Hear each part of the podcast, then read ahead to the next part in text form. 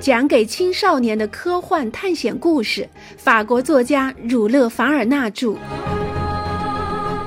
格兰特船长的儿女，一起来开启这段不畏艰险的勇敢之旅吧。第八章，所在国家的现状。格雷纳凡勋爵本想一登陆就沿着海岸北上去奥克兰的。但是从早晨起，天空就乌云密布。将近十一点钟时，他们上岸后，越来越密集的水汽终于凝成了暴雨。他们不能上路了，只能先找一个避雨的地方。就在大家分头寻找的时候，威尔逊发现正好有一个山洞，是由玄武岩在海水长年累月的冲击和侵蚀下形成的。于是，疲惫不堪的旅行者们带着武器和食物躲进了洞里。地上已经积了厚厚一层被海浪冲击进来的海藻，现在已经完全干了。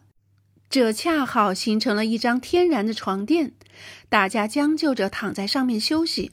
他们还在洞口堆了好几块木柴，生了火，努力把身上被冰冷的海水浸透的衣服烤干。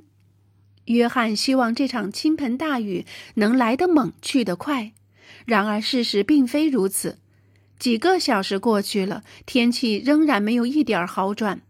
中午时分，风刮得更大，雨下得更猛了。这种情况下，再有耐心的人也会烦躁不安的。可是他们束手无策，没有车，冒着这样的暴雨上路，简直就是自讨苦吃。再说了，走几天路就可以到奥克兰，只要土著人不来这里，晚出发几个小时也无所谓。在这段时间里，大家的话题一直围绕着正在新西兰进行的战争。为了正确的认识和估计这场麦夸里号遇难者面临的严峻形势，就必须深入了解这场血染新西兰北岛的斗争的整个过程。自从阿贝尔·塔斯曼于1642年12月16日到达库克湾以后，那里就常有欧洲船只出没。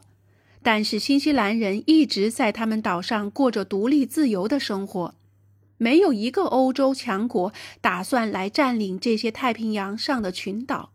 只有定居在岛上几个地方的传教士，给这些新发现的岛屿带来了基督文明。不过，其中有些人，特别是英国教徒，目的在于想让新西兰人的头领屈服于英国人的统治。可惜的是，这些头领被他们的花言巧语蒙骗，在给维多利亚女王的一封请求女王保护的信上，糊里糊涂地签了名。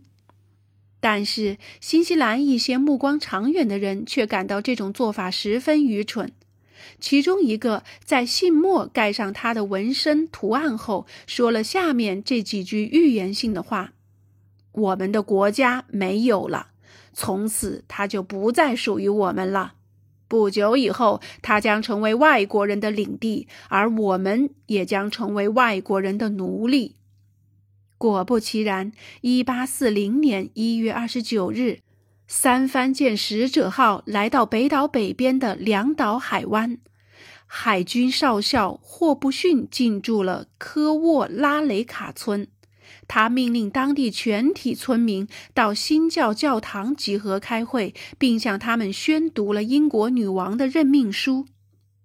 第二年一月五日，新西兰人的主要头领被召集到了帕亚村英军驻官的寓所。霍布逊想尽一切办法要他们答应归顺。他趾高气扬地说：“维多利亚女王已经派部队和军舰来保护他们了，女王会保障他们的权利，他们仍然可以享有完全的自由。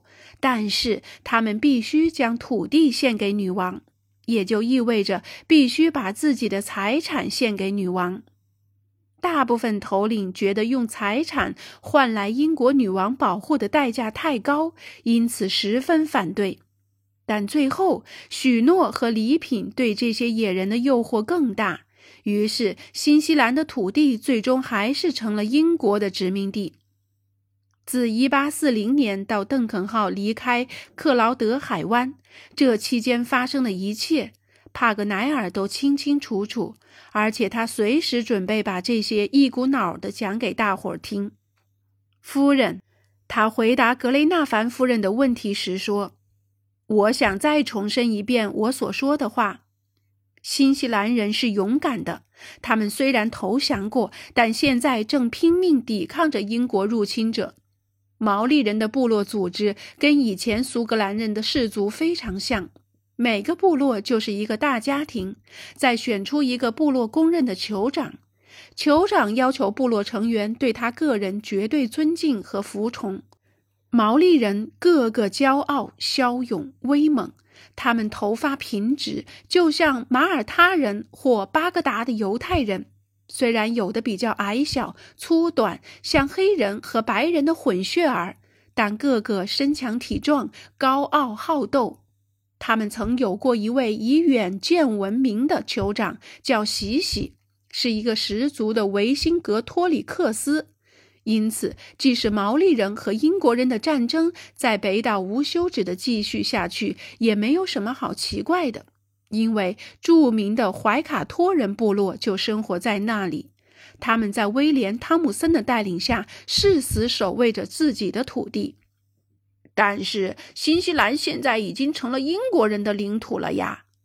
约翰疑惑地说。“是的，约翰。”帕格奈尔回答。“霍布逊少校占领了北岛，后来竟然还成了那里的总督。”自1840年到1860年，英国人选择了这两个岛上条件最好的地方，并在这些地方陆陆续续建立起了九个殖民区，后来发展成了现在的九个省：奥克兰省、拉格纳基省、惠灵顿省和霍克湾省四个省在北岛，纳尔逊省、马尔伯勒省、坎特伯雷省。奥塔哥省和南部省在南岛。到1864年6月30日，有18万零346人在四面八方建起了商业大城。等我们到了奥克兰，你们一定会为这个太平洋的科林斯所处的地理位置大加赞赏的。城市正好俯瞰着狭长的地峡，像一座大桥一样架在太平洋上。奥克兰现在已经是一个拥有一万二千人口的城市，位于它西边的新普利茅斯、东边的阿胡里里、南边的惠灵顿都是繁华热闹的大城市。南岛上的纳尔逊城是这个岛国的蒙彼利埃，以新西兰的花园而著名。库克海峡上有皮克顿城，奥塔哥省有着丰富的资源。全世界的淘金者都被吸引，蜂拥而至。克莱斯特彻奇、因夫卡吉尔和达尼丁都是这个省的重要城市。请注意，在这里讲的城市跟野人部落聚居、小茅草屋集中的地方是完全不一样的。那都是名副其实的城市，那里港口。码头、教堂、银行、植物园、博物馆、动物驯化园、报馆、医院、慈善机构、哲学研究所、共济会员之家、俱乐部、合唱团、剧院、万国博览会等等，应有尽有，几乎跟伦敦和巴黎都不相上下。如果我没记错的话，就在今年，也许就在此时此刻，一个盛大的世界工业产品博览会会在这个有食人肉习俗的国家举办呢。什么？战争也影响不到吗？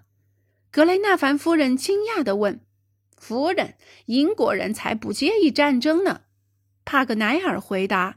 他们一边打仗，一边展出自己的工业产品，丝毫不受战争的影响。他们甚至在新西兰人的枪口下修筑铁路，在奥克兰省，德鲁里铁路和梅尔梅尔铁路竟然都穿过了叛乱部落占据的主要地点。我相信他们在火车上都可以开战呢。那么现在这场没完没了的战争进行的怎么样了？约翰·孟格尔问：“我们已经离开欧洲整整半年了，帕克奈尔说。之后发生了什么，我也不知道。除了在穿越澳大利亚时，从玛丽伯勒和塞穆尔的报纸上读过几篇关于战争的消息。那时北岛的战争还是打得很激烈。这场战争是什么时候开始的？玛丽格兰特问。也许应该说，战争是什么时候重新开始的，亲爱的小姐？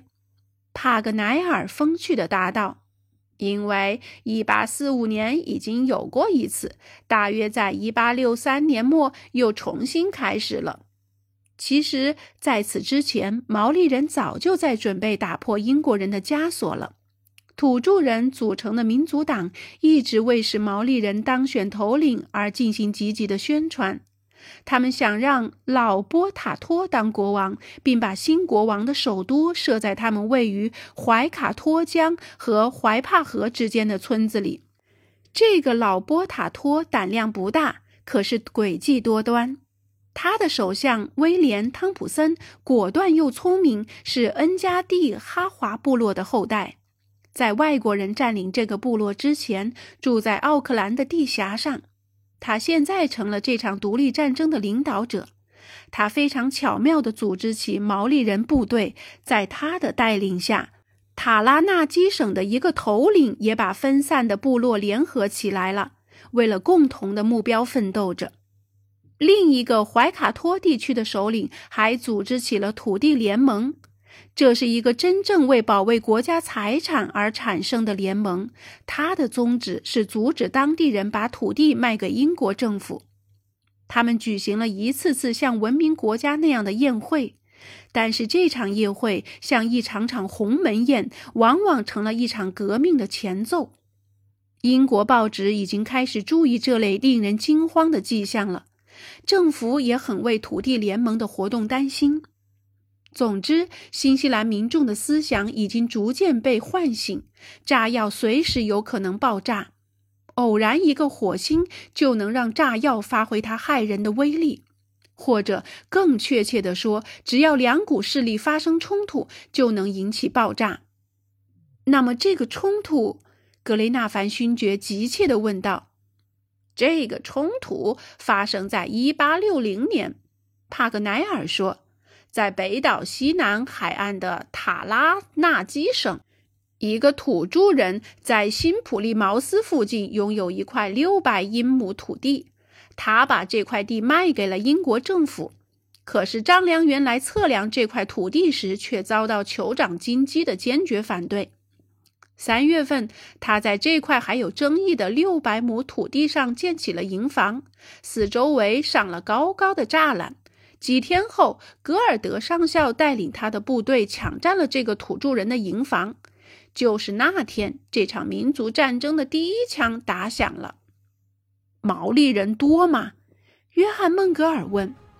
历经了一个世纪，他们的人数已经大大减少。地理学家回答。一七六零年，库克估计他们有四十万之多。到一八四五年。根据土人保护协会的统计，数量已经降到十万九千。文明人带来了杀戮、疾病、烈酒，造成了毛利人的大量死亡。不过，现在两个岛上的土人加起来还有九万，其中还有三千个精壮兵。照此，他们还可以与欧洲人抗争好长一段时间。